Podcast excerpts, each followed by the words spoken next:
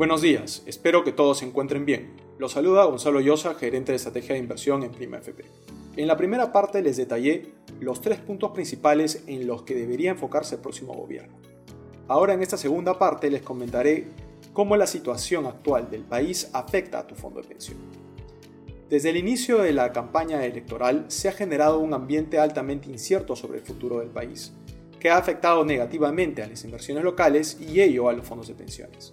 Sin embargo, gracias a que invertimos en el extranjero hasta el 50%, los fondos de pensiones han reaccionado en menor medida a la desvalorización de las inversiones locales.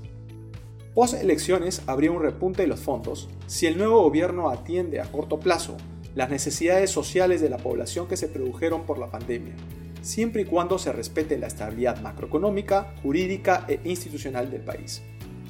Por otro lado, independientemente de repunte post elecciones, las inversiones locales de los fondos de pensiones se beneficiarían a largo plazo si el siguiente gobierno, en un ambiente democrático y con mayor cohesión política, logra resolver problemas estructurales como la baja productividad, la limitada cobertura de salud y educación, la inseguridad ciudadana, la ineficiencia del gobierno para ejecutar el presupuesto, entre otros. En FP contamos con un equipo de inversiones que evalúa constantemente todos los escenarios y alternativas de inversión, con el fin de brindarte la mayor rentabilidad para tu fondo a largo plazo. Muchas gracias por escucharnos. Soy Gonzalo Llosa, gerente de estrategia de inversión en FP, y conmigo será hasta otra oportunidad.